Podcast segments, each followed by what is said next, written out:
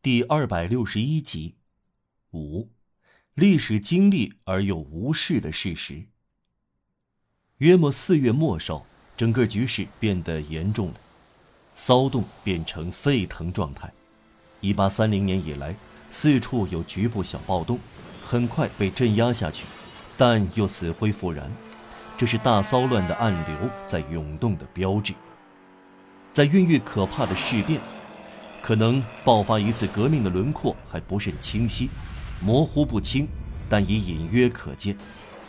法国望着巴黎，巴黎望着圣安东尼郊区，圣安东尼郊区烧得隆隆作响，进入沸腾状态。沙洛纳街那些小酒店的气氛既严峻又动荡不安，尽管这两个形容语用在小酒店上显得古怪。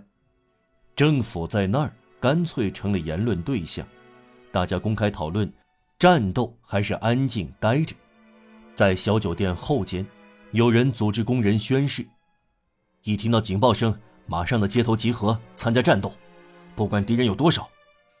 宣誓完毕，一个坐在小酒店角落里的人发出响亮的声音，说道：“你听到了，你发过誓了。”有时，大家上到二楼一个密室。那里几乎出现共济会的场面，让新加入的人宣誓，要像效忠家长那样鞠躬尽瘁。这是城市。在楼下大厅，可以读到颠覆性的小册子。当时的一份秘密报告说，他们抨击政府。那里可以听到这样的话：“我不知道头头的名字，我们这些人，我们只是提前两小时知道行动日期。”一个工人说：“我们有三百人，每人出十苏，只能凑一百五十法郎制造子弹和火药。”另一个工人说：“我不要求半年，也不要求两个月，再过两个星期，我们就要同政府较量，有两万五千人就可以对垒。”另一个工人说：“我不睡觉，因为夜里我制造子弹。”不时有资产者模样和衣着漂亮的人来。他们装腔作势，像是在指挥，同最重要的人物握手，然后走了。他们逗留从不超过十分钟，大家低声交换意味深长的话。密谋成熟了，一触即发。借用一个参加者的话来说，所有在场的人七嘴八舌，群情激愤。有一天，有个工人在小酒店里叫道：“我们没有武器。”他的一个伙伴回答：“士兵那里有武器。”毫无疑问，这是在戏仿拿破仑对意大利军团发表的讲话。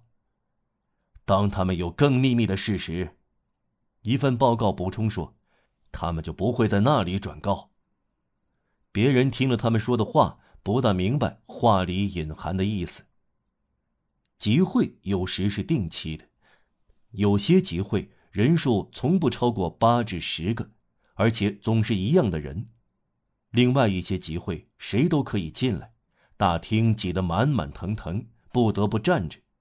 有些人出于热情和狂热前来，还有些人是因为这是上班路过。和革命时期一样，小酒店里有些爱国妇女拥抱新来的人。另外有些生动事例，有个人走进一间小酒店喝酒，出来时说：“掌柜的。”欠账，革命会偿还的。在沙洛那街对面的一家小酒店里，大家推选革命委员，投票在鸭舌帽里进行。有些工人在一个剑术教师家里聚会，他在科特街教击剑。厅里陈列各种武器，有木剑、棍棒和花剑。一天，他们取下了套在花剑顶端的皮头。一个工人说：“我们有二十五个人。”但他们不指望我，因为把我看作一台机器。这台机器就是后来的凯尼赛。暗中策划的事，不知怎的，总会逐渐为人所知。一个女人在打扫门口，对另一个女人说：“有人拼命制造子弹，已经有好长时间了。”大街上能看到对外省国民自卫军的呼吁，有一份呼吁书由九商博尔托签署。一天，勒诺瓦市场一家酒店门前，一个留络腮胡子的汉子登上一块墙基石，用意大利的口音高声宣读一份奇特的告示。告示似乎来自秘密的权力机构。一群群人围在他周围，向他鼓掌。最令群众激动的段落被人搜集和记录下来。我们的学说受到阻挠，我们的呼吁书被撕毁掉了，我们张贴呼吁的人受到监视。投入监狱。棉布市场刚发生的倒闭风，使不少中间派转到我们这边来了。各民族的未来在我们默默无闻的队伍中制定。提出这样的话，行动还是反动，革命还是反革命？因为在我们的时代，人们不再相信毫无活力和停滞不前。赞成人民还是反对人民？问题就在这里，没有别的问题了。到了我们不再使你们满意的那一天，就收拾我们吧。不过在这之前，还是要帮助我们前进。所有这些全公之于众。另外，有些势力还要更大胆。